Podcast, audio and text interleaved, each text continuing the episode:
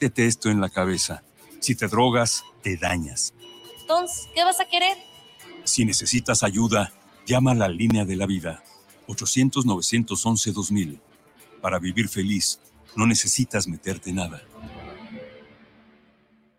Llegó el programa que estabas esperando, Radio WhatsApp, con temas de interés para ti, porque aquí hay de tocho patochos. Escúchanos todos los jueves de 9 a 10 pm. Te esperamos. Te esperamos. Dulcería aquí es con Eric. Dulcería, abarrotes, desechables, cereales, artículos para fiestas y algo más. Estamos ubicados en Hidalgo número 737, Colonia Lindavista, en Tlaquepaque, Jalisco. Atendido por Eric Peña y familia. Servicio a domicilio a sus alrededores. Llámanos al 3339 554999. Dulcería, aquí es con Eric. La transparencia y la rendición de cuentas son una obligación y un hábito. Por cuarto año consecutivo, el Senado obtuvo el 100% en el cumplimiento de las obligaciones de transparencia establecidas en la ley, según la calificación que realiza el Instituto Nacional de Transparencia INAI cada año. Refrenda así que las tareas en la Cámara Alta se hacen con responsabilidad y transparencia en beneficio de México. Senado de la República. Sexagésima quinta legislatura. Te saluda tu servidora y amiga Vika Alvarado. Quiero hacerte la cordial invitación para que me escuches a través de Guanatos FM, en Conexión. Es una propuesta de comunicación digital vía streaming, un espacio de expresión para aportar propuestas de valor que nos sirvan para trascender en las diferentes dimensiones del ser humano. Aquí estamos aprendiendo a construir a la inversa. Te espero todos los miércoles de 6 a 7 de la tarde a través de Guanatos FM.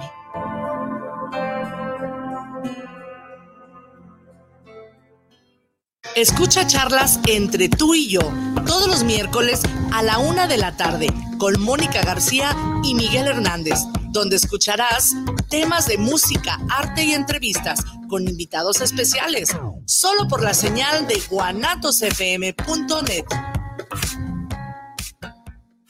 Queen and donde tú eres el invitado especial. Baile de salón, la mejor música para ti, con la atención que solo tú mereces. El lugar perfecto para ese día tan especial. Visita nuestra página, Queen Androba, Hidalgo 838. El lugar donde tú eres el rey. Tú, escuchas guanatosfm.net, lo mejor de la radio en internet.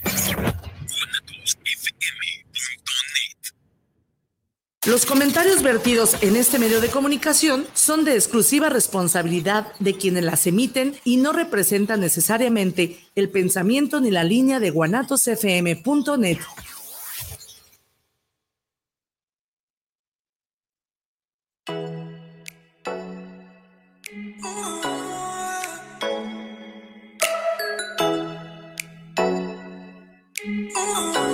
Muy buenos días. Bienvenidos, queridos ciberescuchas, a su programa Entre Amigas y un Café a través de guanatosfm.net, donde trataremos temas como la tanatología, psicología y del acontecer diario. Quédense con sus amigas Lorena y Amalia. Recuerda, estamos de corazón a corazón compartiendo emociones. Ya son las 8 de la mañana. ¡Comenzamos!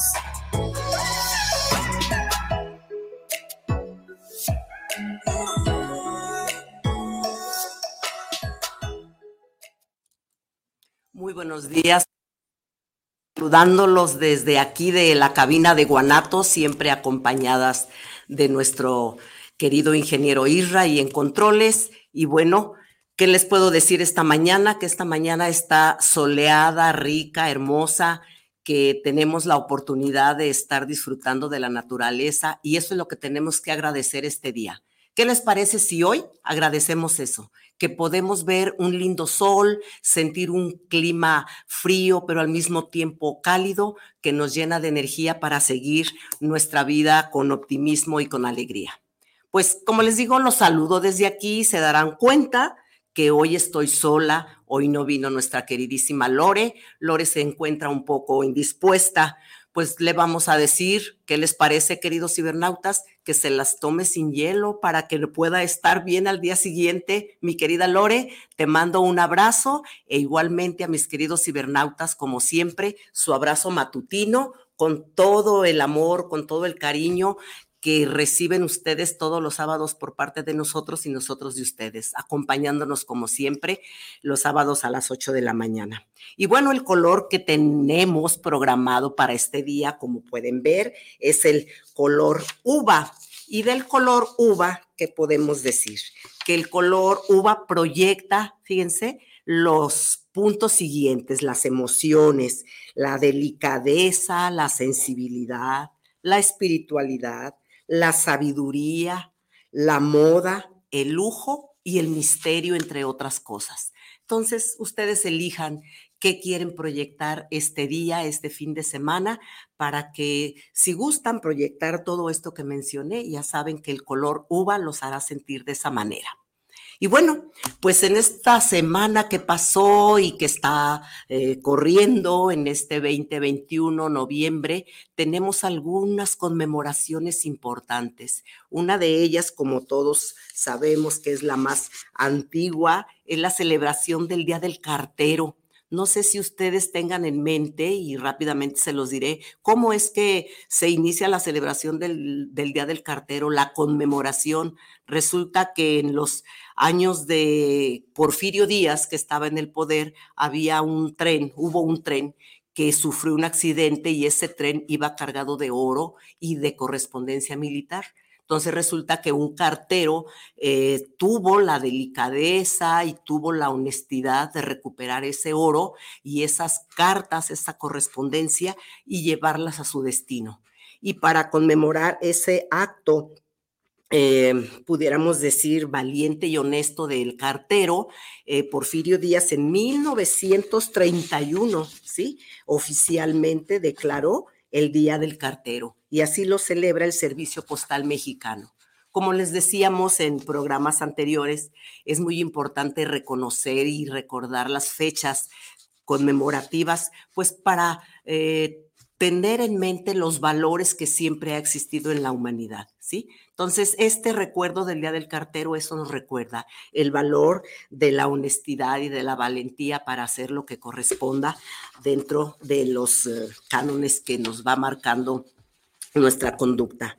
Y bueno, también otra situación que está sucediendo eh, muy eh, del acontecer diario, pues todos están enterados, es lo del buen fin, ¿sí? Que tiene como objetivo eh, pues mm, incentivar la economía mexicana para beneficio de las familias. Y aquí, ¿por qué lo menciono? Si pareciera algo frívolo o algo que, que ni se debe de mencionar, comentan algunas personas. Precisamente lo mencionamos porque si recuerdan, en nuestro programa siempre estamos eh, considerando las emociones que nos mueven para poder eh, o para hacer las cosas que hacemos nosotros a diario, ¿sí? Entonces, que no se dejen ganar por la emoción de los precios o de la gente que está comprando todo lo que ve a su paso de usar tarjetas sin ton y son. Es eso, es una recomendación que queremos hacer dentro de la semana del buen fin para que ustedes tengan todas las precauciones. Recuerden, hay que comprar con responsabilidad y obvio con el dinero que tenemos. No compremos más de lo que no gastemos más de lo que tenemos para tal situación. Entonces, los invitamos a eso, a que reflexionen sus, sus compras y si ven algún producto que a ustedes les eh, hace falta o realmente necesitan para un regalo, ustedes lo determinarán, pues háganlo con responsabilidad. A eso los estamos invitando con este comentario simplemente. Y otro evento también eh, que, su, que se celebró en la semana que pasó es, eh, fue eh, el del 10 de noviembre. Quizá eh, pocos tomaron en cuenta ese, esa celebración, que es el Día Mundial de la Ciencia para el Desarrollo y la Paz. Fíjense qué, qué interesante esta, esta celebración, porque promueve que los ciudadanos estén informados sobre los avances científicos para crear sociedades más sostenibles al tiempo que favorece la comprensión de la fragilidad de nuestro planeta. Y precisamente la celebración de este 2021 se centra en voltear a ver de una manera responsable, que así debería de ser todos los días por todos los niveles en la sociedad, en la política, en el mundo, la fragilidad de nuestro planeta y pensar en ese cambio climático que cada día se está llevando, pues... Eh, parte de nuestra naturaleza al que estamos, a la que estamos acostumbrados, a, con la que hemos vivido como seres humanos saludables, sanos, y pues pensar en eso y, y cada uno al nivel que nos encontramos llevar a cabo las acciones correspondientes. Por eso es que la ONU, a través de la UNESCO, instaura esta fecha para destacar el rol de la ciencia y los investigadores. Los investigadores juegan un papel muy importante en cualquier ciencia que nosotros volteemos a ver, ¿sí? Y ellos nos ayudan a la comprensión del extraordinario mundo que habitamos y contribuir a la sustentabilidad de las comunidades de todo el mundo. Así que en esta vigésima eh, edición se está celebrando, se conmemora en América Latina y el Caribe a través de actividades para eh, homenajear a los protagonistas e integrar a personas y colectivos en actividades de corte científico, social y tecnológico. Recuerden que todos los avances de la ciencia que van eh, acompañados de la ética, de la honestidad y la buena intención, siempre son buenos para nuestra salud, para nuestra economía, para el planeta en general. Así que eh, si nos centramos en el objetivo real de esta celebración del año, es acercar la ciencia, tecnología e innovación a la sociedad y destacar posibles soluciones que éstas brindan a algunos de los principales desafíos globales que enfrenta la sociedad. Es un llamamiento que recuerda la importancia de los valores de la ciencia responsable y ética. Así lo dice la UNESCO. Y dentro de la UNESCO se recuerda la frase de Luis Pasteur que dice, la ciencia es el alma de la prosperidad de las naciones y la fuente de vida de todo progreso nos quedamos con esa idea, con esa eh, intención para entender lo que es la ciencia y la tecnología. Nos quedamos con la idea de que el Día del Cartero pues nos trae a la mente los valores de, la honestidad y la responsabilidad y la responsabilidad obviamente en las compras que hagamos en este buen fin, vamos a, si así se llama, vamos llamándolo como es.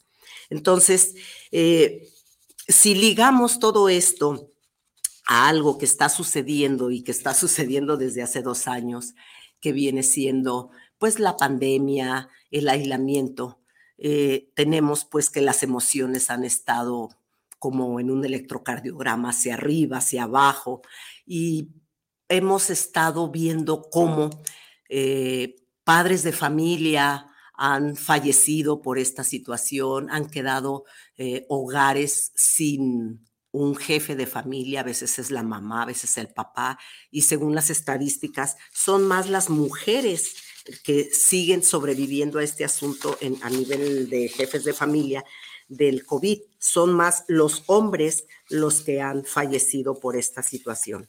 Y esto nos arroja en datos que se que se acaban de, publicar en El Economista el 8 de octubre del 2021, son datos que aparecen ahí desde la Secretaría de Salud, que hay 244.500 niñas, niños y adolescentes en México que han perdido padres y abuelos durante la pandemia del COVID. Eh, se les llama los cuidadores primarios de estos niños, niñas y adolescentes, y precisamente hoy vamos a tratar ese tema tan sentido tan importante y pues de, actualidad, nos guste o no, es algo que tenemos aquí en nuestro medio y a nivel mundial. Entonces, hoy vamos a tratar el tema de los niños y el duelo. Y pues va a estar con nosotros, de hecho ya llegó nuestro invitado, ahí está esperando el segundo bloque para atender este tema. Él es el doctor Joel David Gallegos, él es psicólogo, es tanatólogo y ya lo conocerán. Ya verán la sensibilidad y el conocimiento que tiene para tratar este tema. Así que si no se han preparado su cafecito, ¿sí? vayan a preparárselo en este corte para escuchar al maestro, al psicólogo, al doctor Joel David Gallegos con el tema los niños y el duelo. Buen provecho con su café y los espero en el siguiente bloque. Nos vemos.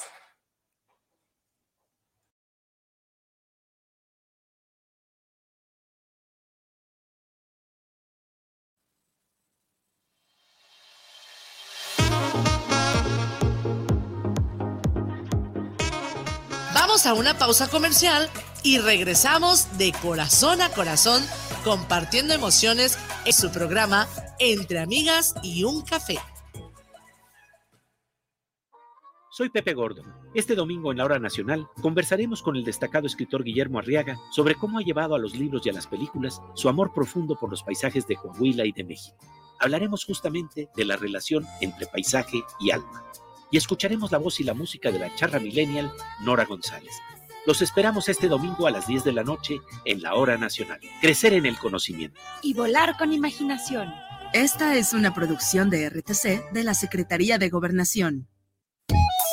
Dulcería aquí es con Eric. Dulcería, abarrotes, desechables, cereales, artículos para fiestas y algo más. Estamos ubicados en Hidalgo número 737, Colonia Lindavista, en Tlaquepaque, Jalisco. Atendido por Eric Peña y familia. Servicio a domicilio a sus alrededores.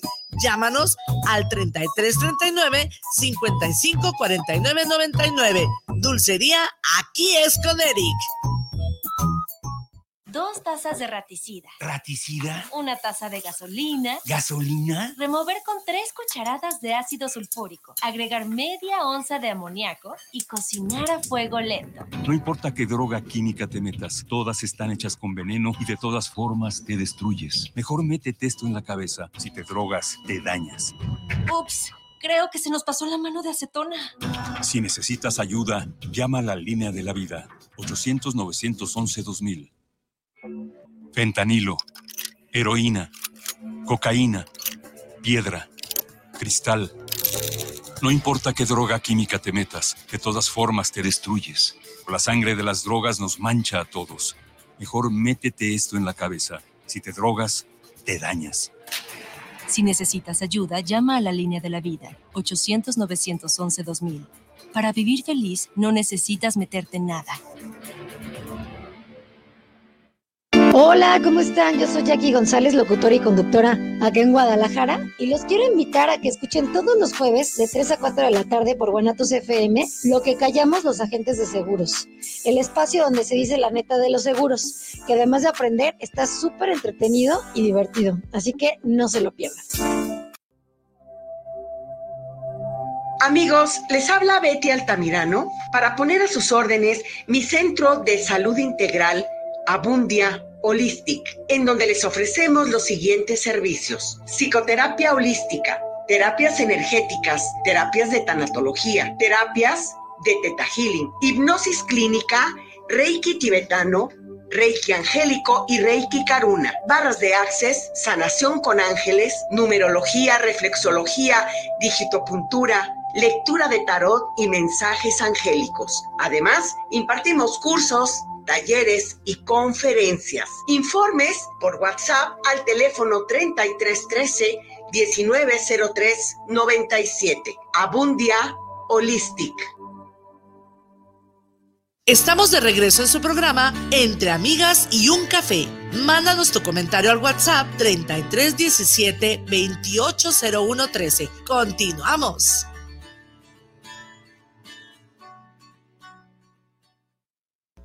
Sí, aquí estamos nuevamente, queridos cibernautas. Como ven, ya estoy muy bien acompañada aquí de mi querido maestro, el psicólogo y tanatólogo Joel Gallegos. Platicábamos aquí tras cámaras, como se dice en el argot, que él ha sido docente también eh, eh, a nivel de kinder, a nivel de prepa. Eso le da pues también más amplitud en el conocimiento que hoy él va a transmitirnos aquí en el programa. Y bueno, pues darle la bienvenida. Maestro, muchísimas gracias. Mm, gracias por la invitación. A nombre de mi compañera Lore y yo, que hoy está un poquito indispuesta y nos da mucho gusto que haya aceptado estar con nosotros. Y queridos cibernautas, ustedes que nos han seguido saben que hemos hablado del duelo, hemos hablado de lo que son las pérdidas Y ahora vamos a centrarnos en el duelo que viven los niños, pues a través de la vida y en este momento en especial por las muertes de sus seres queridos, ¿sí? ¿Y quién más para que nos platique de eso? ¿Y qué les parece si recordamos, maestro? Pues, ¿qué es el duelo? ¿Por qué se da un duelo? Claro. Eh, bueno, eh, para, digo, seguro que los que te sintonizan todo el tiempo ya saben esto, ¿no? Pero quizá hay alguien allá afuera que está sintonizando por primera vez. Y aunque nosotros que nos dedicamos a este contexto, ya esta palabra nos parece muy, muy reconocida, eh, pero te sorprenderías con la cantidad de personas. Eh, a mí, hace, hace una semana estaba platicando con una persona y precisamente ellos me dijeron, me dieron todos los, las, la definición casi, casi del libro de cómo se estaban sintiendo. Y yo dije, ah, ¿conoces lo que es un duelo? Y dijeron, no, no conozco. Y dije, es precisamente lo que estás pasando. Entonces fue como que les abrió la, mente a entender que, el duelo, como nosotros sabemos, en sí es el es un evento eh, vital, universal, que sufrimos al pasar por una pérdida. Sí, es, este, es este proceso. Eh, todos los seres humanos, digo, es vital, es de la vida y es universal porque todos vamos a pasar por eso o hemos pasado por eso. Todos perdemos cosas. Pueden ser desde amistades, pueden ser desde empleos y pueden ser desde seres queridos, hasta seres queridos. Entonces, ah, es este, este ese sentimiento, este proceso por lo cual pasa a alguien cuando tiene una pérdida. Y, precisamente es, es, parte de la complejidad de la vida de los seres humanos. Sí, y, y al decir que es universal y obviamente personal, ¿verdad? cada, cada individuo vivimos los duelos de diferente manera. En el caso que nos ocupa hoy el, tema, ¿los niños y los adultos vivimos los duelos de la misma forma, maestro? Mm.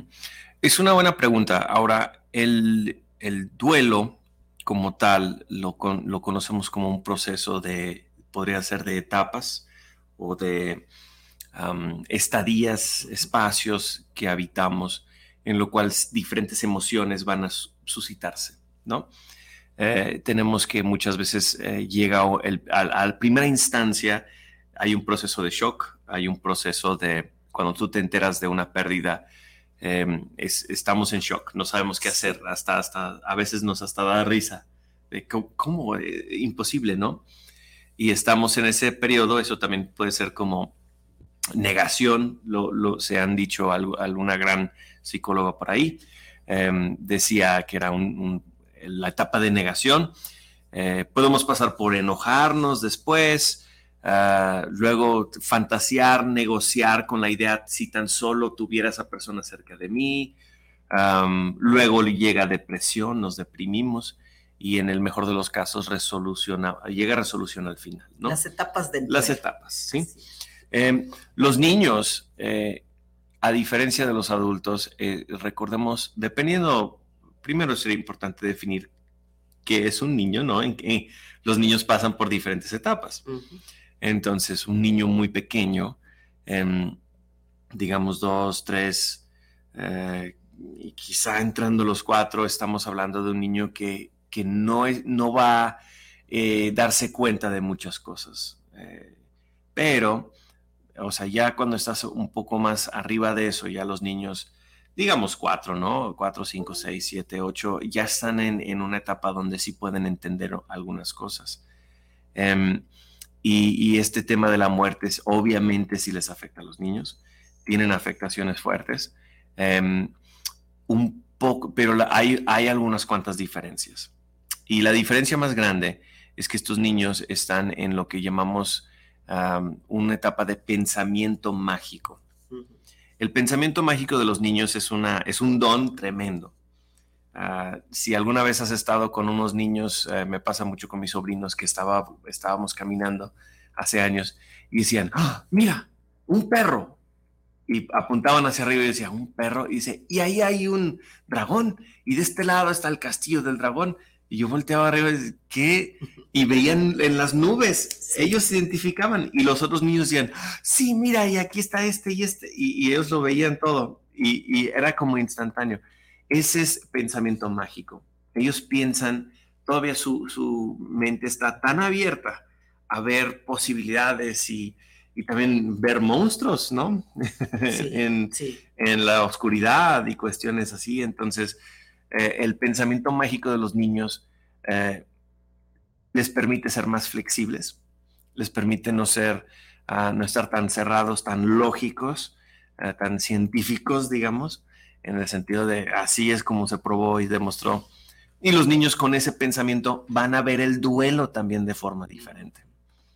Entonces, uh, cuando eso sucede, los niños al ver el duelo eh, no lo vean, quizá sea difícil que entiendan que es algo permanente. Por ejemplo, una pérdida, una muerte, a veces no lo ven como permanente. Entonces ellos ven y dicen, ah, pues se fue, sí, la abuelita ya no está, pero mañana regresa, ¿no? Y dices, no, ya no va a regresar. ¿Y por qué no va a regresar? O sea, porque todos los, o sea, ellos no, el, hecho de que hay un cierre completo, constante, Ah, esto es algo que ellos no lo, no lo, es muy difícil para ellos entender. Em, y a veces se les olvida, De repente dicen, ¿y la abuelita? dices, ¿no te acuerdas que...? Y los niños dicen, ah, no, no me acordaba. Entonces, claro, eh, esto, es, esto es algo que, que, estos niños eventualmente van a asimilar cuando empiecen a crecer. Eh, pero también este, por eso no hay que ofendernos, no hay que asustarnos cuando los niños de repente empiezan a preguntar otra vez, oye, y esto y el otro, y de repente es, permitimos que ellos tengan esta, capacidad de recordarles, ¿no? Recordarles qué está pasando. Sí, porque esa pregunta es muy, muy frecuente de los padres, de los cuidadores. Oye, pero me dice que vio a su abuelita, que vio a su papá, que ¿por qué no viene? Me pregunta. Entonces, a lo que usted ahorita comenta es algo que está dentro del mundo mágico de los niños y que para ellos entonces no existe el fin de quitar la vida. De sí, es, es, es, porque como ellos todavía no piensan concretamente, si nos vamos atrás, los niños em, lo, llamamos una etapa egocéntrica, los, es como los bebés cuando te tapas la cara, desapareces. Sí, ellos, los niños en esas etapas, muy chiquitos, el universo es lo que ellos pueden ver en ese momento. No hay, eh, lo llamamos permanencia objetal. Eh, no, hay, no hay constancia de, la existencia. Entonces, por ejemplo, alguien se puede ir y cuando no están, no existen para ellos. Y cuando regresan, ya existen. Por eso es divertido hacerle así, porque el niño ya no identifica el rostro y dice, ¿qué pasó? ¿Dónde fue? Y luego destapa y dicen, ah, ya regresaste, ya, ya estás aquí, tú existes y así. Entonces, y es parte del, desarrollo, ¿no? Eventualmente los niños entienden que la gente puede estar, estar lejos y aún consistentemente existir. Pero eso de dejar de existir, además que ellos dicen, pues todavía existe aquí y todavía existe aquí, entonces no sé por qué. Entonces, eh, los niños tienden a, muchas veces en un funeral los niños pueden llorar eh, y lloran también porque empáticamente están conectando con el dolor de los adultos. Sí, definitivamente. Y entonces están diciendo, oye, veo que todos están llorando y, que todos están, y esto me, da miedo. Ahora, no hay nada de malo con que lloren. Para nada, de hecho es, sano. No hay nada de malo en que, en que ellos también pasen por esto. Em, eh, entonces, pero hay que entender que muchas veces los niños eh, no van a responder y no les va a parecer tan, digamos, hasta cierto punto tan trágico em, en el proceso de la pérdida, porque a veces tienden a ser muy esponjosos, o sea, se regresan y dicen, ah, ok, ya todo bien, ¿no? Entonces, eh, hay que permitir que pasen por eso y además eh, recordarles cuando sea necesario, oye, ya se fue eh, tal persona. Sí, Estoy, obviamente, como ustedes pueden ver, queridos cibernautas, pues escuchando aquí a mi querido maestro con toda la atención. Cuando usted mencionó las edades de los niños para eh, explicar un poco cómo viven o cómo sienten el duelo, Menciona usted que entre los dos y hasta los cuatro años, pues los niños no, no lo piensan, no lo razonan, ¿sí? Eh, eso me hace preguntarle, eh, en ese momento de dos a cuatro años, y si tienen la pérdida de los padres, Mm. ellos no, no sienten este dolor a esa edad. ¿Cómo, cómo, cómo lo, lo procesan esos niños? No, digo, tenemos que considerar que con- cuando hay un cambio, sí lo van a sentir, lo van a resentir, ¿no? Entonces, con estos cambios, eh, los niños sí, los, sí lo resienten o lo van a percibir de una forma. Eh, no lo van a percibir de la misma forma en que lo percibiría una persona de 14, 15, 16 años. Porque 14, 15, 16 ya tienes una idea de lo que significa una vida sin papás. Ya llevas mucho tiempo con papás. Eh, ya sabes lo que significa, o sea, un- una, una niña de 14 años que pierda a su papá, de repente pensar, oye, ¿y cuando me caso, quién me va a entregar? O sea, eh, ese es, un, es un pensamiento Ya- ya muy proyecta, fuerte. proyecta. Sí, es un, porque ellos ya, ya, ya tienen nociones de lo que significa estar sin, sin mamá y papá. Entonces, va, a ser, va a ser muy más razonado la pérdida. Eh, los niños pequeños sí, sí serían, ah, no les va a impactar hasta más tarde, cuando empiezan a entender lo que significa esa pérdida. Aunque sí van a ser impactados. Eh, aunque sí, eh, desgraciadamente, sí, sí va a ser un, un- momento donde ellos sí van a llegar a esta, este entendimiento de que ya no está esta persona, siempre estaban, ¿no? Y van a preguntar, ¿por qué no está? Y le recuerdas, es que se fue, a- por muchos dicen, se fue a estar con Diosito, ¿no? Pero, ¿y cuándo va a venir? ¿No? Entonces dices, no, ellos ya van a estar allá, ¿no? Ah, ¿y por qué no viene? ¿No? Entonces, este entendimiento de, de decirles, eventualmente llegará un punto cuando ellos entienden decir, ah, ok, ya entendí que ya no va a regresar, ¿no? Em, sé que suena, suena muy, se nos tuerce el corazón cuando hablamos de eso, ¿no? Em, pero recordamos que, que también estos niños, si tienen una, una estructura alrededor que los, los ah, protege, los cuida, los resguarda, les demuestra amor, entonces podemos tener un, un fin ah, mucho más, eh, pues menos traumático, digamos. Va a haber trauma, no, hay, no hay forma, trauma llamamos como algo que te forma, no te forja. Y pues no hay de otra. Pero bueno, entonces, pero si hay amor, eh, hay muchas las posibilidades de, de que haya una resolución mucho más positiva, pues definitivamente puede ser. Sí, entonces podemos mm, concluir hasta este momento en relación a cómo el niño vive el duelo, maestro, en que es muy importante también cómo lo está viviendo el adulto, ¿sí? Porque es el que le va a estar dando ese apoyo, esa contención cuando él haga sus preguntas, cuando Claro. él tenga sus inquietudes. Claro, hace, hace poco estaba en, eh, en, ot- en otro programa, eh, La Competencia. Ah. Es buena la competencia, maestro. Y, ah, y entonces, eh, hablando de esto, me acordé de un, un evento en particular con mi tío, que falleció su, su esposa, mi tía falleció, descansa en paz, maravillosa mujer. Y era una, una mujer que, que amaba a mucha gente, tenía de esas casas que, casa grande, que siempre había gente quedándose ahí, viviendo ahí, ella siempre estaba hasta de la calle, vente, te, te bañamos, Sí, te alimentamos y vemos cómo te podemos ayudar. Una mujer maravillosa, sí, claro. Y los nietos eh, siempre iban, los primos, los nietos siempre iban y, conocían a la tía Linda, era la tía Linda, la tía Linda era el centro de muchas cosas. Eh, cuando ella fallece, a unos cuantos meses yo estaba visitando Estados Unidos, donde ella, ella vivía, y llega, llega mi sobrinito alrededor de más o menos como cuatro años, en, todavía estaba como que agarrando este rollo.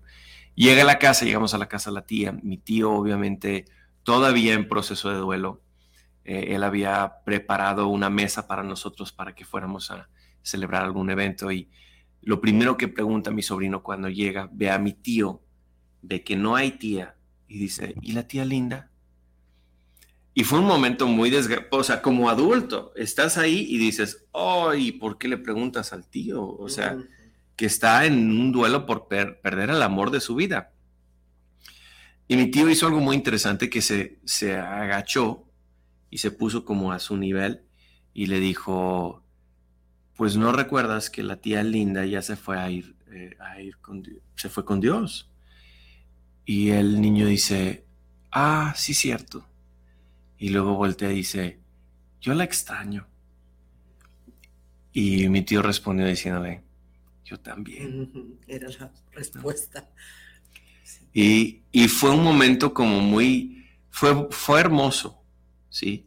A la vez también te rompe el corazón. Y dices, y el niño estaba expresando sencillamente lo que yo la extraño, extraño no tener a mi tía linda. Eh, mi tío respondió de la forma perfecta. Un señor granjero, ¿eh? un señor muy estoico de los, de los hechos a la antigua, ¿no? Y que él dijera, yo también extraño a, el amor de mi vida, ¿no? Y esto es, hay formas de lidiar con la pérdida. Y la forma en que él lo estaba haciendo y lo vi de responder de esa forma fue una forma con mucha valentía. Sí, y creo que eso es lo, lo único que podemos pedir. No es que no tengamos pérdidas, sino que los afrontemos con valentía. Sí. Y la valentía implica pues también sinceridad del corazón, ¿sí? Porque el niño al decir extraño a mi tía lo estaba diciendo con, desde el corazón. Claro. Con esa sinceridad. Absolutamente. ¿sí? Y, y, tan se parte el corazón al escuchar palabras tan sinceras, tan sentidas desde acá, como al mismo tiempo al menos yo así ahorita lo interpreto, ¿sí? Es eh, también sentirse envuelto por esa sinceridad y ese amor del niño para poder responder como respondió el tío. Claro, lo que, lo que tú comentas de este, este tema de... Es, también tiene que ver con cómo lo vemos, ¿no? Podemos ver como la gran tragedia de la pérdida o podemos ver cómo esa persona, cómo mi tía impactó en el corazoncito de este niño para decir, ah, yo quisiera que siguiera aquí, ¿no? Y eso es un gran don, es un gran regalo saber que, wow, o sea... Em, la huella vital, maestro, que dejamos, perdón que lo la huella vital, sí. sí que a ese niño ahí le dejó ese, sentimiento. Claro que sí, y, es, esta huella, tú lo dices perfectamente, que, dejamos. Em, ahí siempre le pregunto a las personas, ¿no? ¿Qué, ¿Qué, es lo, ¿Qué es lo opuesto del amor? Y muchos dicen odio. Y yo digo, no, no, no, porque todos hemos experimentado ese momento cuando amas a alguien y también sientes mucho coraje y casi odio hacia ellos. De hecho, decían que, el amor y el odio descansan eh, uno, al, uno, al, otro, uno al lado del otro, ¿no? Y el, odio es un, es un, sentimiento muy fuerte, entonces, al igual que el amor, ¿no? Ah, pero no, lo opuesto del, del amor es la indiferencia. Sí, definitivamente. Y cuando no, cuando, cuando hay amor, vas a, vas a notar que hay sentimientos fuertes. Entonces este niño estaba mostrando el amor. ¿Dónde está ella? Tengo ese sentimiento fuerte. Este, este ahora me falta. Y lo describió de una forma. Y aquí podemos ver cómo los niños ven a veces el duelo en estos casos, ¿no? De repente, la extraño. ¿Por qué se siente así? Y dices, porque ya no está. Y yo también me siento así. Y eso es una, una herramienta muy poderosa de poder empatizar con los niños. Decir, yo también así me siento. Yo también quiero llorar ¿qué te parece si lloramos un tiempo juntos? Y lloras un tiempo juntos y se vuelve un momento sanador más que un momento de mucha amargura. Maestro, ¿qué tan preparados estamos los adultos para eso? No estamos. Precisamente. no estamos. No, sí.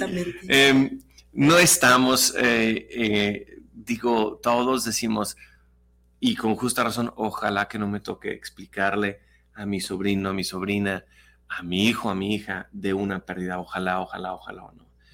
Em, pero eh, hay formas de poder prepararlos de una forma. Eh, yo antes eh, se me hacía extraño, pero, pero ahora veo la, sabiduría dentro de eso. Algunos psicólogos, tanatólogos decían, cómprales un pescadito y que lo cuiden.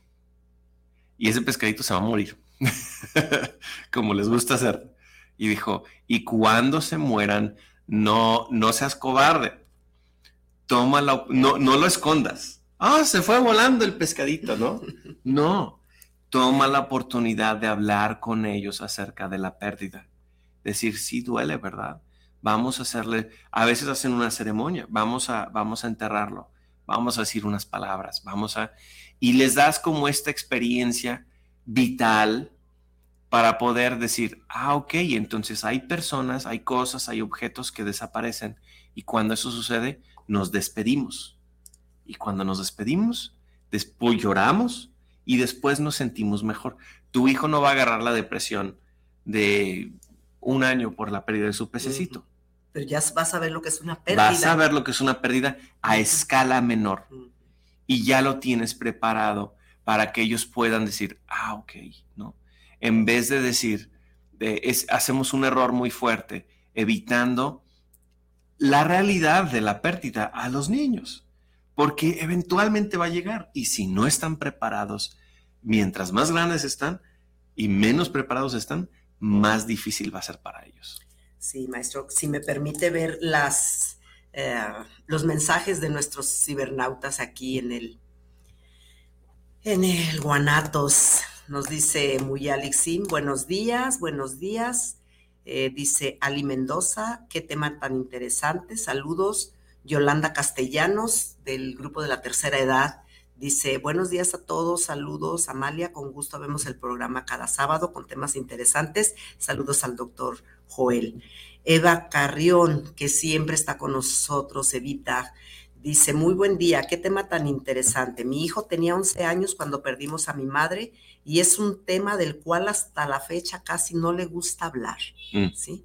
Eh, está viendo el programa también Betty Pulido y Raúl Alonso Montaño. Muchas gracias y les recuerdo a quienes nos escuchan por guanatosfm.net que el teléfono 33 17 28 01 13 es para que nos envíen sus mensajes. Seguimos atentos a sus comentarios. ¿Cómo ve el comentario de Eva, de que a su hijo no le gusta hablar del tema? Creo que es, digo, la pregunta sería también, ¿a quién sí le gusta hablar de, un de una pérdida así, no?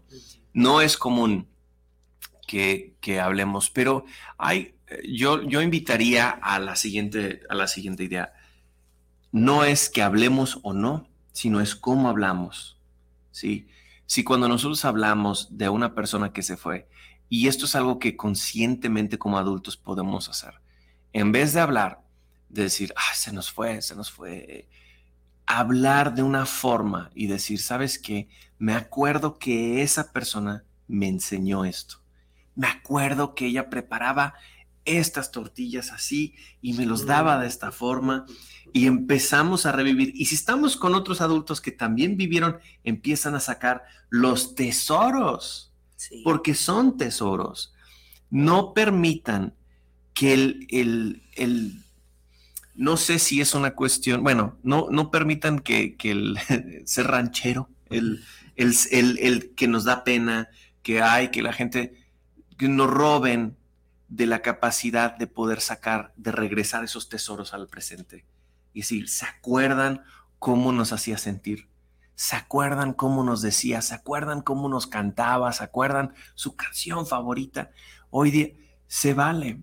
Y pueda que surjan algunas lágrimas, pero esas lágrimas solo son la evidencia de que su vida fue importante. Valió la pena. Sí, claro que sí. Sí, es lo que pudiéramos decir queridos cibernautas, lo comento y tome nota, tome nota porque el maestro está hablando desde su experiencia, desde su conocimiento y con esa sensibilidad que tiene. Es una forma, lo que acaba de decir el maestro desde mi punto de vista, de acomodar en nuestro corazón.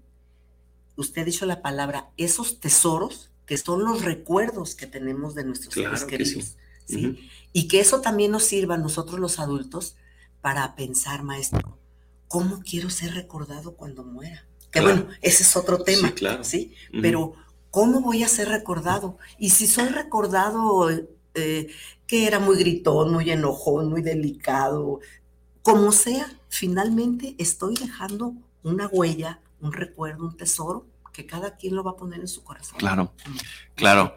Me, acuerdo el día que yo supe del fallecimiento de uno, otro de mis, de mis queridos tíos. Él era un hombre con un, parálisis en, gran parte del cuerpo, un hombre que sufrió mucho en toda su vida y se terminó siendo un psicólogo consejero y dedicó su vida a salvar personas, se dedicó a personas con problemas de drogas. En su funeral, no hicimos funeral clásico, hicimos un evento de recordatorio.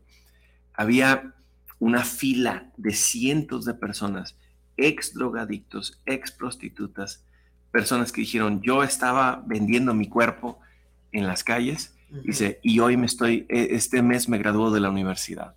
Y era una cosa increíble, tremenda. Y me acuerdo cuando yo supe, yo estaba dando clase en una preparatoria. Y ese día yo tenía cuatro grupos de 40 alumnos cada uno. Y ese día yo dije, yo no podía cancelar la clase, o más bien dije, no, no, no creo que sería, él no hubiera gustado eso. Yo fui a dar la clase y cancelé la, la lección ese día y ese día dije, hoy vamos a hablar de mi tío. Al final de todas esas clases todos estaban llorando. no conocían a mi tío, pero las lecciones que yo tomé de él, yo se los compartí con ellos. Eh, y, los, y yo pensé, dije, la vida de este hombre fue tan impactante que está impactando las vidas de un montón de adolescentes aquí en México. Y, y, eso es lo que rescatamos, esos tesoros, y seguimos. Qué maravilloso si tu hijo o tu hija recibe las lecciones, ese sentimiento, ese apapacho del más allá a través de tus historias y a través de, la forma en que tú ahora estás actuando, porque dices, mi abuelita me enseñó a hacer esto. Definitivamente, maestro. Y bueno, aquí hablamos de eso que usted comentó muy puntualmente. No es que no hablemos, sino de cómo hablamos, cómo hablemos de, la pérdida, del duelo, del ser querido, cómo lo recordemos. Maestro, ¿qué sucede entonces cuando se complica el duelo en el niño? ¿En qué momento hay que acudir a un tanatólogo, a un psicólogo? Para apoyar al niño o al adulto? Usted díganos. Claro, y, yo lo voy a decir muy claramente. Si el duelo se está complicando en el niño, es muy probable que está complicado en el adulto los niños son reflejos de lo que está pasando. Eh, por, en toda mi experiencia de trabajar en clínicas con, niños, yo trabajé muy al lado de muchos eh, psicólogos eh, infantiles. Mi esposa es una psicóloga infantil y siempre nos queda claro que si hay un problema en el niño, algo está pasando en el adulto. Tome nota. Entonces, muchas veces los papás llegan y dicen, arréglame el chamaco y muchas veces lo que nosotros decimos, vente para acá, vamos a arreglar aquí un detallito, ¿sí? Entonces, em, eh, porque los niños se ajustan a lo que los papás establecen. Entonces, muchas veces los papás están en algo y no, y, no, no se está arreglando. Entonces, primeramente, que haya una examinación, que haya una apertura de los papás, decir, oye, ¿seré que yo estoy haciendo algo, seré que yo bloqueé, mi niño quería hablar de las cosas, dije, no, no, no, no pasa nada, no hables de eso. Y le bloqueé el proceso de poder comunicar y sacar lo que tenía dentro. Entonces puede ser eso. Y el niño aprendió a decir, ay, no vamos a hablar de nada de, de, la muerte, pero todavía tengo tantas preguntas. Pero cada vez que hago una pregunta, mami se siente mal. Y mami se pone a llorar y mami se va o mami se enoja. Entonces, ¿qué, ¿a quién le pregunto? Pues si el niño no puede preguntarte a ti, mamá, papá, ¿a quién le pregunta? Entonces, hay que, eh, sí, sí vale la pena ir, o sea, hacer un diagnóstico que un tanatólogo, que un psicólogo pueda ver todo este proceso. Los niños, fíjate, es increíble, cuando tú sientas a un niño enfrente de ti y se siente cómodo, el niño va a hablar. Y el niño va a decir, oye, mi abuelita se fue, ¿a dónde se fue? Y el psicólogo va a sacar eso y se va a dar cuenta, los niños son muy transparentes, em, con confianza. Nunca he tenido un niño que se queda así cerrado, que cuando tenga suficiente confianza, siga quedándose así. Los niños con suficiente confianza, me acuerdo en la clínica cuando trabajé con niños, nos los sentábamos, a veces estaban así, te pones a jugar con ellos 10, 15 minutos y el niño así suelta toda la sopa, hasta de los papás y de lo que vio y de esto, el otro y ya llegábamos con los papás y decíamos, oye, no manches, ah, ¿qué pasó? Y los papás, ¿te dijo eso? Pues sí, porque los niños así, los niños procesan muchas veces sacándolo, verbalizándolo. y lo sacan y por eso los niños dicen, son tan imprudentes, ¿no? Mamá se fue, mamá se peleó con papá y le dijo que ya no lo quería. Y, y tú dices, o sea, como adultos decimos, no digas eso, pero el niño dice, ¿pero por, ¿Por qué? qué si sucedió? Sucedió, para ellos es sucedió. Entonces no lo tomemos a mal una vez más. Regresemos a la lección de mi sobrinito que dijo, ¿y la tía? ¿Por qué lo está procesando? ¿Dónde está? Siento aquí en el pechito algo que me dice, la quiero ver y no la veo. ¿Qué pasó? Entonces, como papás, tenemos que estar abiertos a eso. Y además, si, si tú ves que hay algo ahí, pues hasta la pregunta si tú necesitas un poco de trabajo. Y si quieres, llévalo al psicólogo, al tanatólogo y a ver si se puede trabajar algo, ¿no? Pero muchas veces es para que los papás sean más receptivos y más abiertos a otras opciones y otras formas de poder lidiar con este tema del duelo. Sí, ahorita en este asunto de la pandemia que ha habido, además de las pérdidas de seres queridos, otro tipo de pérdidas, ¿verdad? Mm. El no ir a la escuela, sus Sí, amiguitos, claro, claro. eh, estar confinados, no ir al parque, etcétera.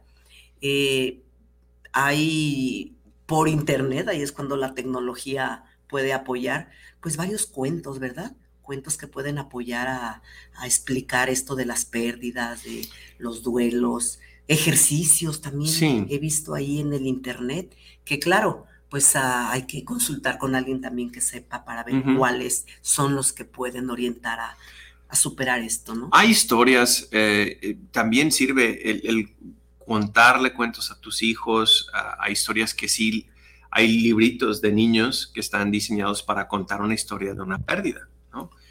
Y, y está bien, es forma que procesan.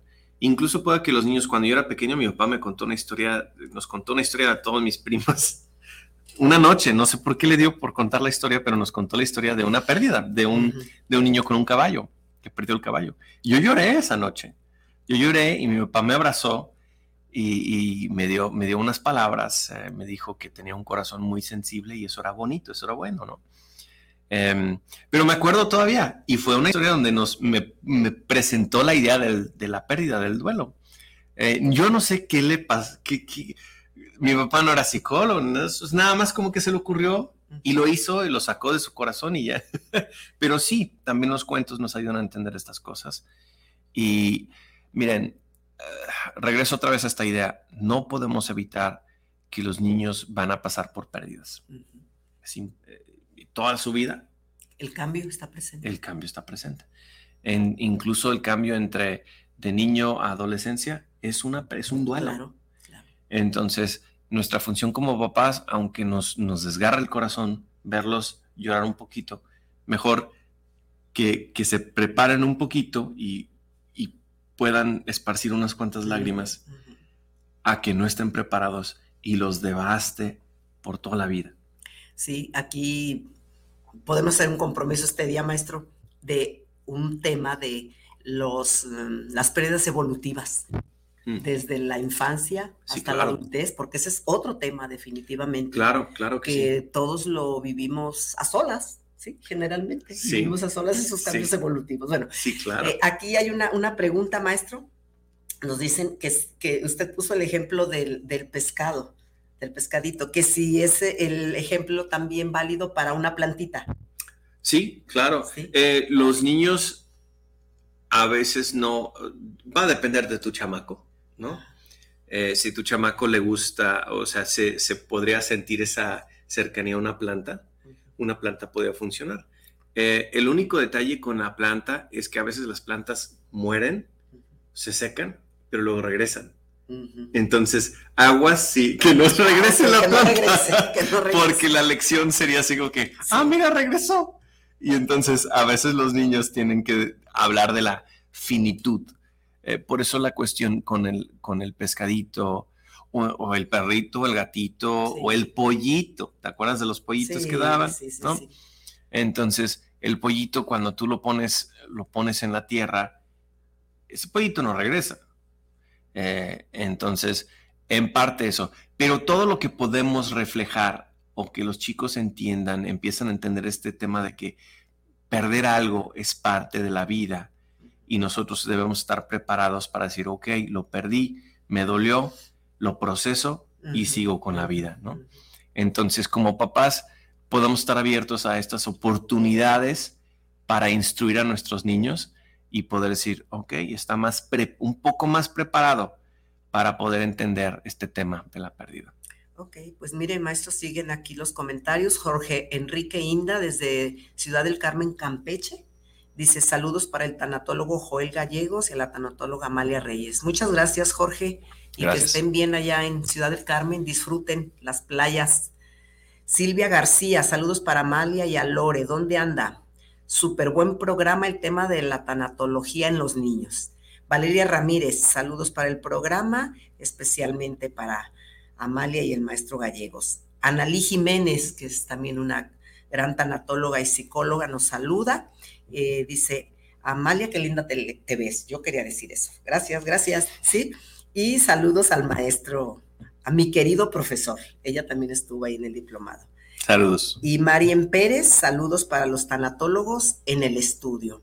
A ver, vamos a ver si acá en, en la línea de Guanatos tenemos a mm, Elizabeth Power, que es nuestra querida Karina Hernández, que nos está viendo la maestra Cari. ¿Cómo ves, Cari? Aquí estamos de lujo con el doctor Gallegos, de lujo como cuando has estado tú y todos los invitados con nosotros, ¿sí? En especial este día que es para los niños.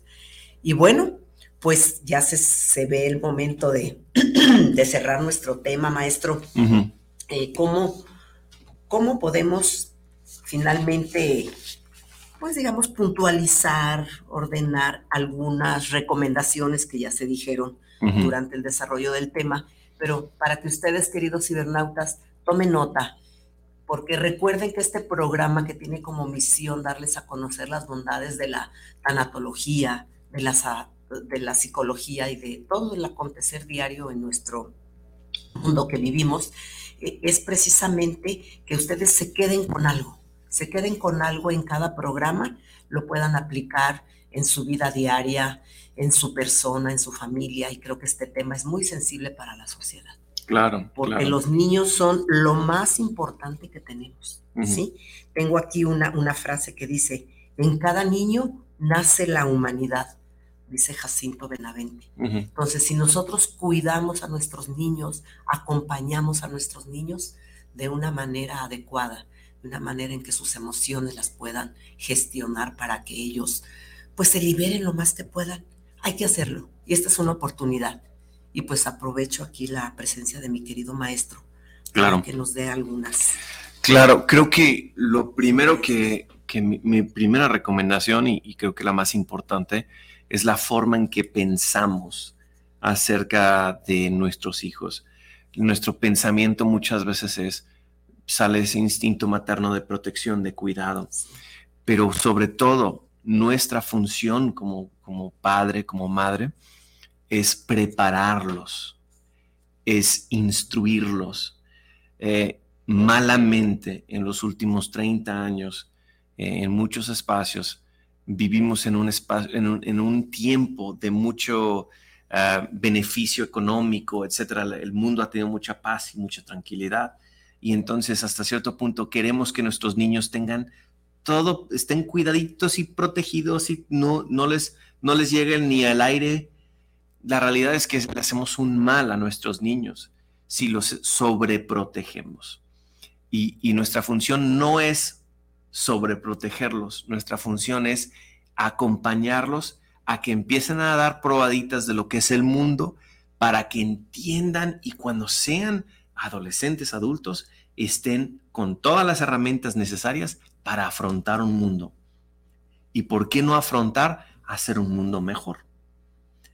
Entonces, ¿cómo hacemos esto? Entendiendo que no hablándoles de la muerte, quitándoles de cualquier sufrimiento, no les hace un bien, sino que tenemos que decir, sabes que a veces mi niño va a llorar, a veces va a sufrir un poco, a veces va a perder el pescadito, y no le voy a decir, pues el pescadito se fue de vacaciones, luego regresa y le compras otro. No, no. El que él entienda que diga, sabes que el mundo allá afuera hay cosas que son difíciles. La pérdida, el duelo, la depresión, la ira, todos estos temas que ellos pasen por estas etapas, pero que sepan que mamá y papá, por lo menos por ahorita, ¿sí? estás ahí para apoyarlos. Están, son amados, son, son amados y a pesar de, aunque sean amados, también pueden pasar por una pérdida. Entonces, uh, eso les va a hacer mucho más bien que nada más tratar de protegerlos. No hablamos de la muerte, no tocamos el tema, no, no vamos a entrar a esos temas. No, vamos a hablarlo y vamos a rescatar las cosas bonitas y vamos a decir, sí duele, pero también te acuerdas lo bonito que fue, te acuerdas qué bonito fue tenerlos, qué aprendiste de ahí, etcétera, etcétera. Hay tantas cosas em, en esta vida que son difíciles, ¿no? Y como papás podemos preparar a nuestros hijos para afrontarlos o podemos protegerlos y luego cuando nosotros ya no estamos para protegerlos, ¿qué va a pasar? Tu hijo no va a estar equipado para poder lidiar con este mundo. Pero si nosotros los hemos preparado bien, vas a ver cómo ellos brillan en los momentos más difíciles. Y entonces, ese es el reto. Ese es el reto como papás. Eh, véanse como personas que están preparando a sus hijos para afrontar un mundo, ¿sí? Con amor, con aplomo, con valentía. Y ustedes tienen la, la dicha de poder bendecir a sus hijos con estas lecciones, lecciones de vida. Qué bonito, ¿verdad, queridos cibernautas? Escuchar a nuestro maestro, a mi querido maestro Gallegos. Y bueno, ha dicho una palabra que me trajo a la mente, una mochila, ¿sí? Tener a sus hijos equipados. Claro. Irles llenando esa mochila imaginaria, pero tan importante con la que van a ir transitando esta vida. Y dijo aún más, para que brillen, porque eso es lo que queremos todos, que nuestros hijos brillen. Y para eso hay que equiparlos. Pero, maestro, nosotros primero hay que equiparnos. ¿Cierto? ¿Sí? ¿Cierto? Quitar de la mochila que traemos como adultos lo que no nos sirve, lo que nos estorba, para llenarla de eso bonito claro. que vamos a entregar a nuestros hijos. Claro, y a todos los que están escuchando, les felicito por la realidad de que sé que están en ese proceso. Si ustedes están escuchando es porque accionaron, se encaminaron a hacer una diferencia. Entonces, bien hecho, no se sientan así como que, ay, ¿cuánto me falta? Pero el hecho de que estás escuchando, estás aquí tomando en cuenta, diciendo, ¿qué puedo hacer? Felicidades, estás por buen camino. Excelente, maestro. Dice el licenciado Fernando Pérez, saludos desde Boca del Río Veracruz. Saludos a este programa. Quiero mandar saludos y admiraciones a ambos en el estudio porque tienen un tema muy bueno y lo tratan con esa elegancia. Es la sensibilidad, mi estimado Fernando Pérez. Es ese amor que queremos transmitir a través de este micrófono, de esa cámara, para que ustedes reciban lo mejor de nosotros. ¿sí? Y bueno, nos despedimos del programa con mucho cariño, con mucha emoción, maestro. Nos quedamos con esa mochila que, con la que van a ir equipados nuestros niños para que sigan brillando en este mundo. Muchas gracias por su atención, queridos cibernautas. Lore, nos vemos el próximo sábado. Maestro, agradecidísimas. Gracias. Lore y yo de que esté aquí con nuestro café esta mañana en el programa Entre Amigas y un Café, de corazón a corazón, compartiendo emociones con ustedes. Nos vemos en la próxima y recuerden que hoy agradecimos que tenemos un sol hermoso que nos cobija y lo podemos ver y sentir. Hasta luego. Adiós, gracias.